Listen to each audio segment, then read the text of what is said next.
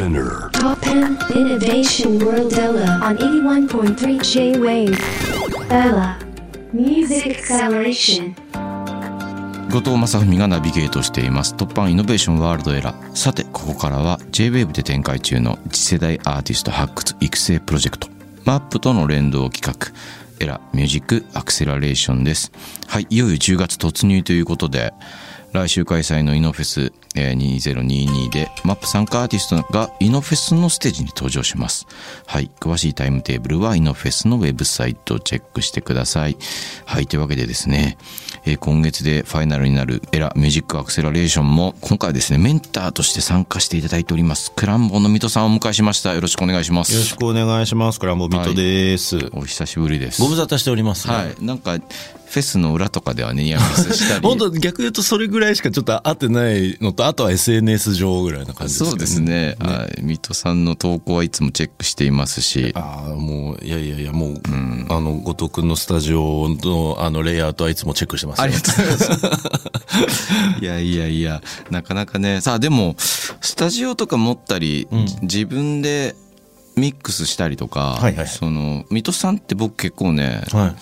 ずっと注目してるっていうか、あの、アーティストミックスをいち早くやり始めたイメージもあるし、いや、いやそそそんなことないですか、うん割とないんかと思うけど。自分たちみたいなバンドの中では、あ、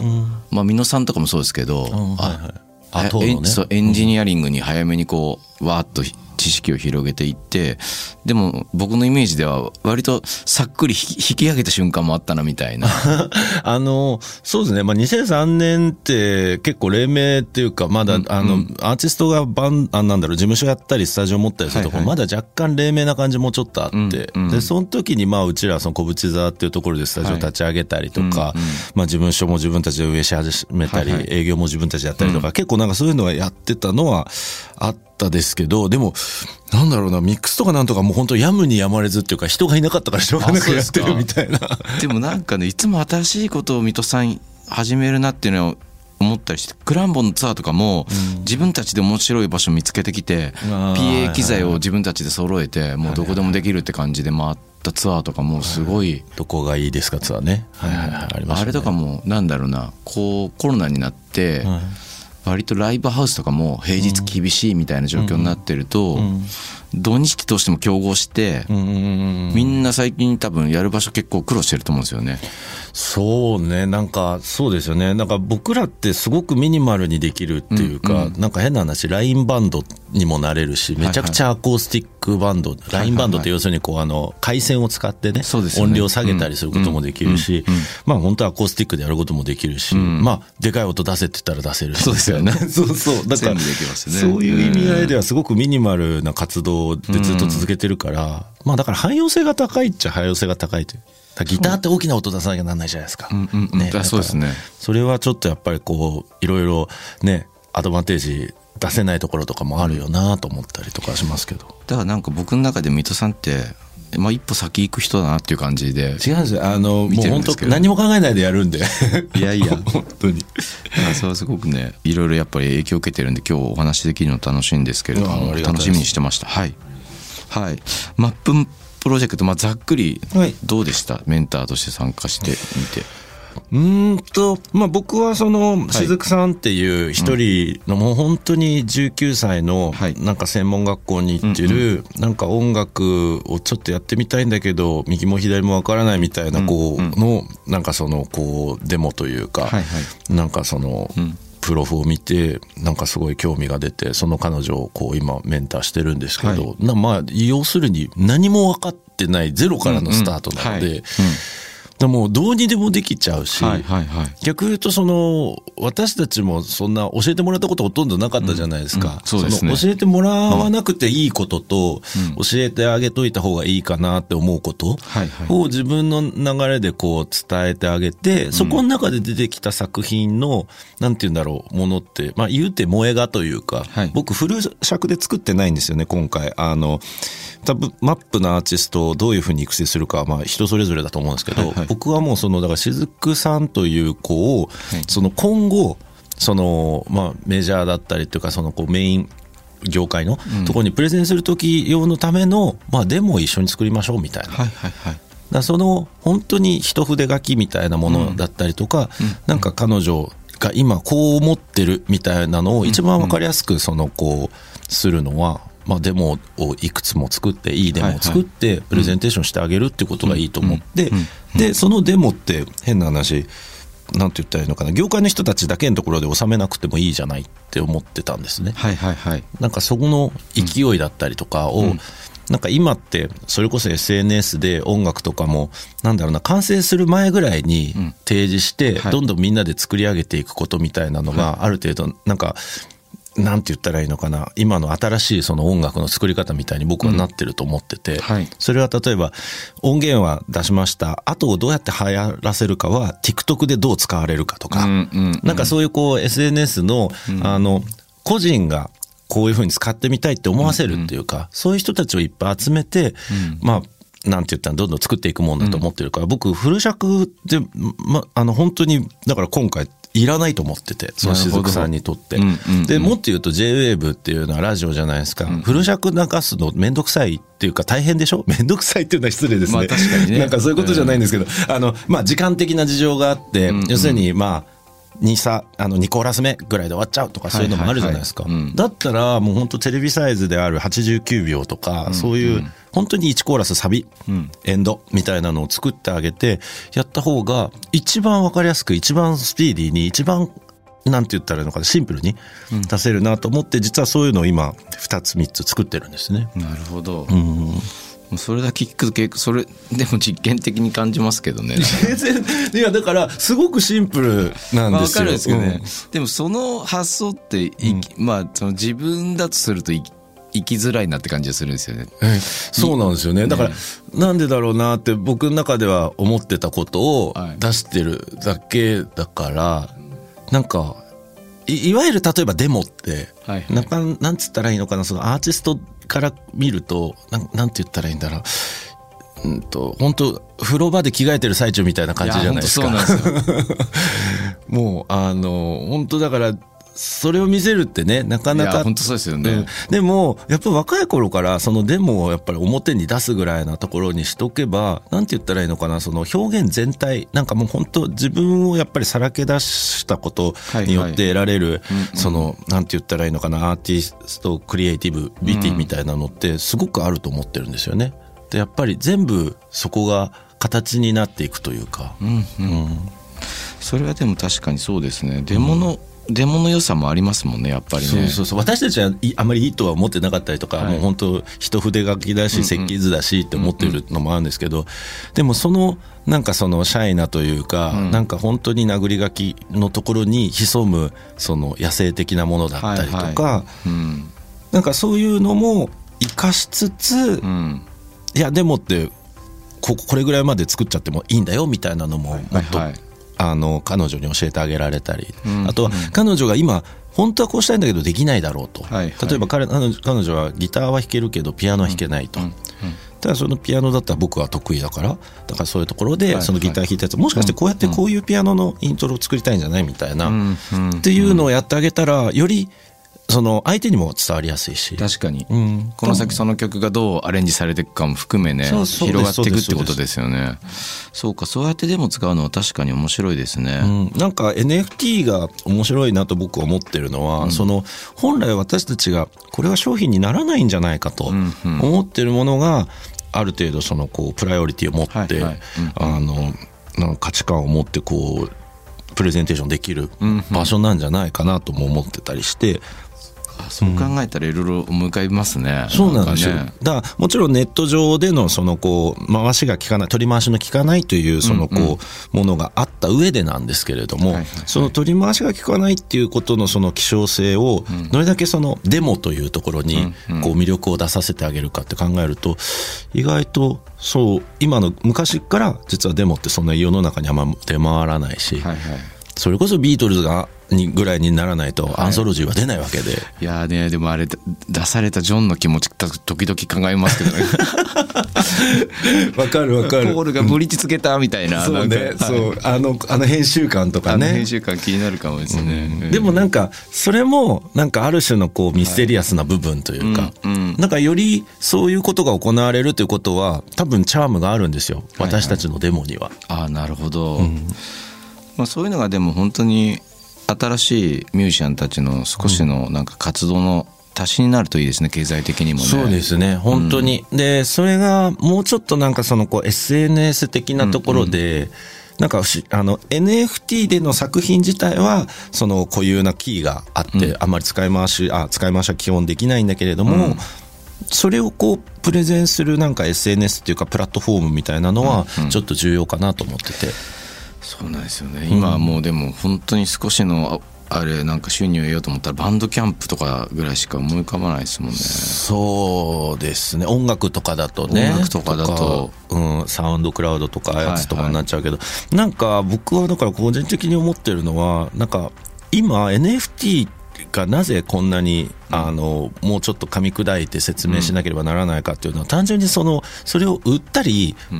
なんていうのそのマーケットはい。が見えにくいだけだと僕は思ってるんですよ。だからその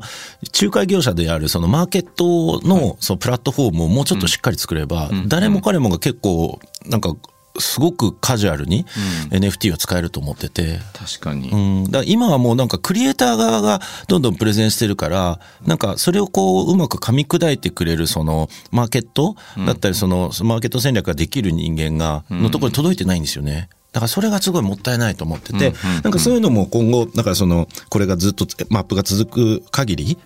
なんかそのこう JWAVE というそのプラットフォームが持ったなんかマーケットプレイスだったりとか、ああ確かにね、うん、そういうものをやっぱり作り上げてあげるところまではなんか頑張ってほしいなとはちょっと思いますよね。確かに。その 今やあれですもんね。海外の NFT のこうサービスにやろうと思ってもまあ多少英語が読めたりとか、まあその翻訳サイトにぶち込んでこうちょっとなんか意訳が出てきてもどういうことか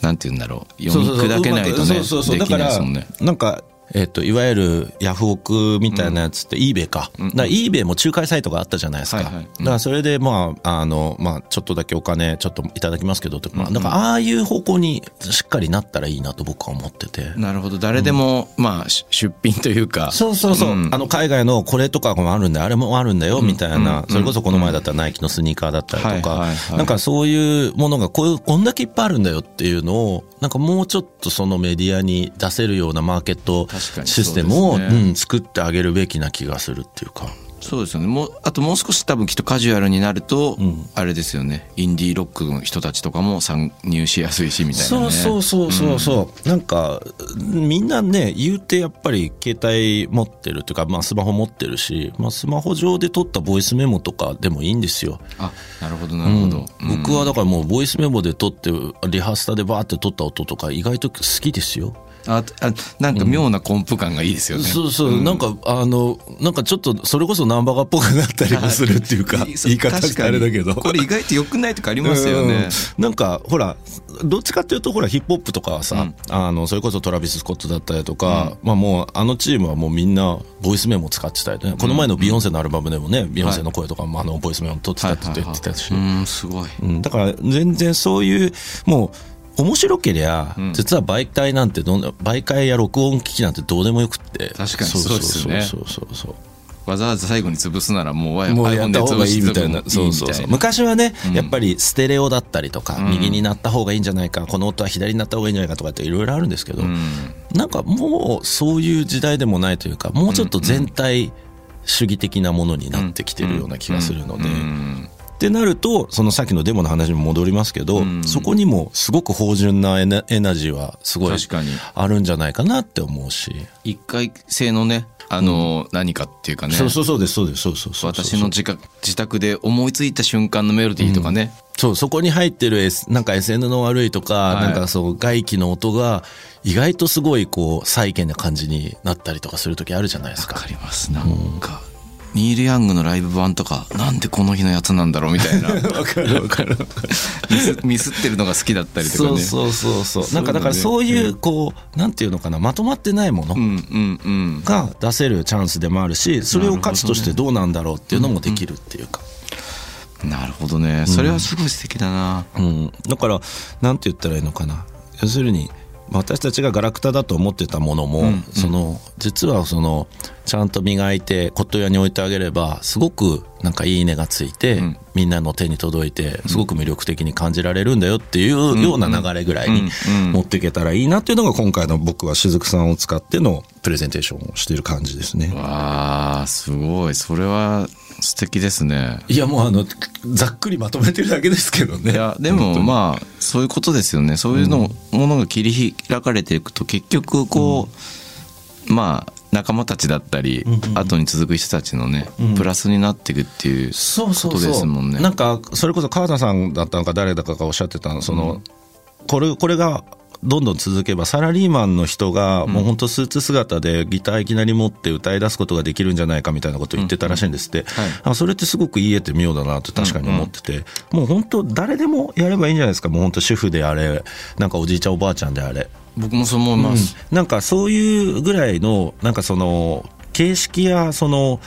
なんか内容とかいいんですよ、それが EDM であろうが、なんであろうがって、トラックなんていうのはもうにトラック作りたいやついっぱいいるんで、その人たちに作らせればいいんです。なるほど。だからもう本当、デモのやつを投げて、それを TikTok とかではいはい。踊ってみたと同じように、じゃあこれにトラック作りましたとか、うんうんうん例えばあの適当に歌ってみた BPM92 ですとかってやったら、92をね、グリッドにして、どんどんどんどんいくらでも作れるじゃないですか。もうそうですね。まあ、なんならもうそれ弾き語りでもギターだけ消せますもんね、もう簡単にね。そうそうそうそう、まあもうプラグインでいくらでも消せるし、はいはい。何でもできるから、なんかだからそういうプラットフォームをね、なんかもっと音楽側というか、ミュージ音楽制作側、音楽クリエイティブ側みたいな、うん、アプリとかそういうのを作ったら面白いと思うし。そうなんですよね。多分そのデモの歌とかも多分トラックメーカーが、まあ、いろんなバージョン作ったとして、まあ、その声自体にそのなんて言うんだろう。トラック自体が NFT で登録されてるんだったら、あの何バージョンも生まれた時にはそのも元の持ち主というかアップ主にはす、戻ってくるってことですもんね。いくらかのあもう利益が、ね、もちろんペイはされるってことだし、あともっと面白いなと僕思うのは、もうなんだったら一曲のパーツ全部を NFT 化するとか絶対面白いだろうな。あこのギターソロのところは私のやつなんですとか、はいはいはい。だからここの権利は、まあこれを使って逆にギターソロここだけ変えてくださいとか、ギタリストに言うことができるとか、なんかそういう権限とか持たせてあげたりとか、ここのリリックはもうもしかしたらこの A メロのところはもうちょっとこの世界観にしてほしいリリックのバージョン作ってほしいんですよね、つったら、だからそれを作ってあげたりとかすることができる権利とか、なんかそうすると一つのパートに対しての所有権っていうのがあるなんて、こんななんか面白いことはないなと思って。カオスですね。ね、もう自分でまるでチェスで動かすかのように、そのバンドの一曲を作り上げてみたりとかできたらかっこよくないですか？あのバンダナの曲の B メロ実は俺が持ってるみたいなそうそうそう。そう。あそこさ、実はもうあのリフレイン考えたの俺なんだよね、みたいな。あー確かにねすごい考え。だから、なんか本当に一回そういう、もう自分たちをプラグイン化するみたいな。で、それを NFT 化するとか。やったらめっちゃ面白いだろうなとあーでもそれ。持ってるやつの評価とかもまた新しい批評が生まれますね。そうそうそうね、で持ち主買って良くなったとかね。そうそうそうそうそうそう。だからなんて言ったらいいのかな、その、まあ、絵、絵絵とかだと、絵画だと、なんかその、こう、それを売るプロデューサーのその手腕によって、この絵がすごく売れたりとか、あの、あの時はパッとしなかったり、みたいなのがあったりするんですよね。そのパトロンの動きだったりとかで。だからそれと同じように、なんかこう、音楽もバンドを、なんて言ったらいいの、もう個体化して、はいはいはい。で、これを、その一曲？このバンドのこの一曲を NFT 化できますっつって。やったらなんかすごいことになりそう。そしたら誰々さんのこのバンドのこの曲のバージョンが好きとか、なるほどね。いいいやでもそれそれだとあれですね。あのなんていうんだサンプリングの自動課金が成立するんで。ああそうね。確かに。みんな自由に使って勝手に持ち主にお金が戻ってくるみたそういな、そうそうそうそうそうそうだと思う。そうそういう。だと思うなんか生態系が確立しますね。ななんか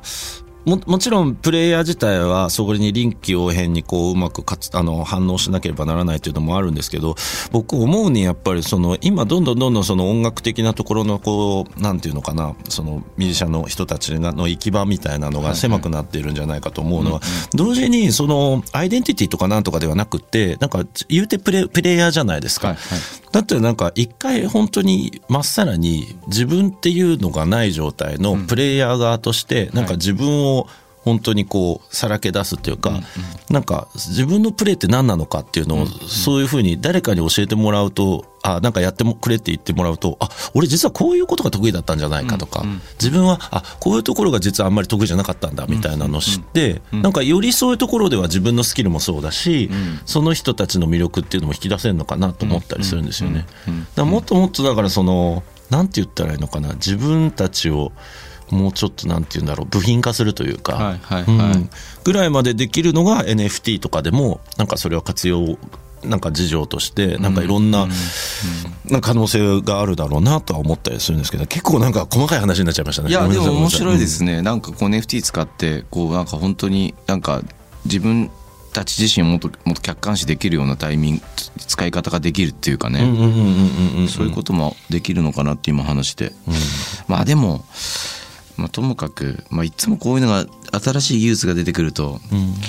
こうどうやってこうなんていうんですかね中央集権的なあの 中央集権的なね。富が吸い上げられていく場所が変わったらいいなっていうのはやっぱり思うっていうかねやっぱね。うーん僕はねでももうなんかそこはもうあえてもう全く考えてなくてもうずっと活動的にそのアーティストっていうかそのミュージシャンだからこそ言えるっていうか発言というかそのアジテートできるなんかもう普通の人が考えてない。本来私たちの中では通過であこういうこと当たり前なんだけどっていうことをなんかし言うこと言って、それを形にできるようなプロセスを作ってあげることぐらいで僕はもう今はいいと思ってるのと、まあどっちかというと僕がそうだと思ってて、はい。まあそこの中でいろいろ回ってきて入ってくるものは、うん、なんか僕じゃなくてもいいし僕の子供たちとかでもいいんで、もうなんかそこまでに回ってくれりゃいいなぐらいな気持ちで言ってだからもうかなりもう投げ 投げっぱなしっていうか。まあそうですね。水戸さんはこうラディカルになんかそのディティールの部分でいろんな革命を起こしてるようなイメージっていうか。いやもう革命というほどあれじゃないんです感じですかねね。いやもう本当あの酔った席でそれは面白いじゃんそれやった方がいいよみたいにこう煽るのが私の仕事です。いやーいやでもそういうとこ好きですね。なんかだから あのすごい水戸さんパンク的なエネルギーがギュンっていくいくといくとこが見ててあるから なんかそれがかっこいいなと思って。いやいやもうゆゆるふわバンドなんでそんなもうあのいやいやいやいや。パンクな発想なんてもう何一つもう本当に。いやだからクマクラウンボンの音楽を聴いてその、そのまあその今ゆるふわっていうのはよくないと思うんですけどあのそうでいやそう思って近づいていったらやけどするでしょだって水戸さんの近くいやいに行ったらやいやいやいやいや別にもう何も悪いことしてないつまあもりでそうそうそういやでも本当にいつも勉強させていただいてます 何をおっしゃいますか、はい。こちらこそです。大注目なんでいつも水戸さんには。はい。話です。えー、クランボンはイノフェスにも参加されるということで、はい。どんなステージになりそうですか？あのーえっと、AR でしたっけね、私たち、だからそういう、こう、まあ、去年、ごちくんとかもやったんですよね、バンドでね。はいトムさ。んとはいやりました。あのー逆に僕聞きたいんですけど、どんな感じになるものなんですか？ほら、それこそバンドという生と、そのはい。AR という、こう、なんて言うんでしょう、非常にこう、デジタルなというか。やってる本人たち全く見えずですよでも。ね、そり一応なんかモニターが前にあったんで、あの少しだけこうあこんなことになってるっていうのは分かったんですけど、基本的にはあの視聴してる人たちが驚いてるだけであって、なるほどね僕たちはまあ淡々と音楽をやるという。そうだよね。そうだよね。確かに。いや、なんか、あの、いい感じで僕はその、やっぱ生とデジタルのところが、はなんか融合というよりは、なんか不思議なその混ざり方になってるぐらいな感じであったらすごく嬉しいなと思ってて、なんかどこかに寄り添ったりとか、まあお互いはお互いは、で、こうちゃんとこうさし、あの、示し合わせるところはあるとは思ってるんですけれども、正直僕らってほら、あんまりそんなドンカマとか使わないっていうか、はいはい動機をあんまり使そうバンドじゃないので、こう見えて。なんで、今回は逆に、その同期的なものも使ってみたりするのも面白いかなと思ったりもするし、そうですよね、なんかそういうところで、なんかうちらってどれぐらいそういうその AR との親和性が取れるのかなみたいなのは、すごく興味ありますね。なんかトムさんはイントロ僕らもなんか X タイムの曲とかあったんでイントロなくなってもなんとかするのを作りますとか言ってやってましたマよジっすかできるんじゃないですかタイムができる。できるんじゃないですかねはあ、そうか。だからタイムコードで動かなくてもいいものにもう今なってきているってことかな。ああ、手動で刻んだりするんですね。トムさんがコントロールしたりとかししてたんでんうんだからなんか逆にもうクランボンがああの死ぬほどわがまま言うとか見てみたいですけどね。あの、そうね、普通にやってても普通にわがままだからね、私たちね、結構。あの、表にはそう見られてないかもしれないですけど、こう、内側では結構あの、リクエストが結構多かったりするんで、あれなんですけど。ただ、あの、まあ、それに雫さんも、まあ、あの、マップのね、はい。あの、雫さんも入ったりとか、はまあ、ちょっといろんな、ちょっと、えっと、シークレットを今用意してたりとかしてるんですけれども、まあ、なんか、最終的にはその雫さんのさっき出たデモみたいなのを、まあ、うちらがと一緒に、まあなんか再現してあげたりとかそういうのも良いだろうし、なんかそれがしかも AR のところに出るってなると、いやなんかいい意味ですごいカオスが生まれそうな気がしてて、個人的に。いいですねそうそうそう。なんかほら、他の人たちは、あの、ドリカムの、えっ、と、お二人がデジタル化してたりの人だったり、小室さんが出たり、もうあの二つなんてもう親和性高いのもう当たり前じゃないですか。そうですね。うちらはどっちかっていうとなんかもう、あの、そうね、えっと、ちゃんこ鍋感になったら もう勝ちみたいな。全部入ってるみたいな。でも結構うまいな食ってみたらみたいな。いやーでも楽しみですけどね、やっぱクランボはむちゃくちゃやっぱり体力のあるバンドなんで。いやいやいやもう本当に。もうあの、ほ、ほ、当日は多分、え、こんなこと来て、え、えって思いないがやら、なんかでもやってると思いますけど。水戸さんのなんかあの毒っぽいとこもだ出てくれたらファンとして嬉し私のいですね毒はごめんなさい。もうか、あの、すみません。世間に悪いと思うんでやめます。はい。自主的にカット、カットさせていただきたいと思います。いやー見たいですけどねはい10月23日の日曜日ですねはいよろしくお願いします。はい。ありがとうございます。というわけで、ラミュージックアクセラレーション。今回はマップメンター、クランボの水戸さんをお迎えしました。ありがとうございましたありが。とうございました。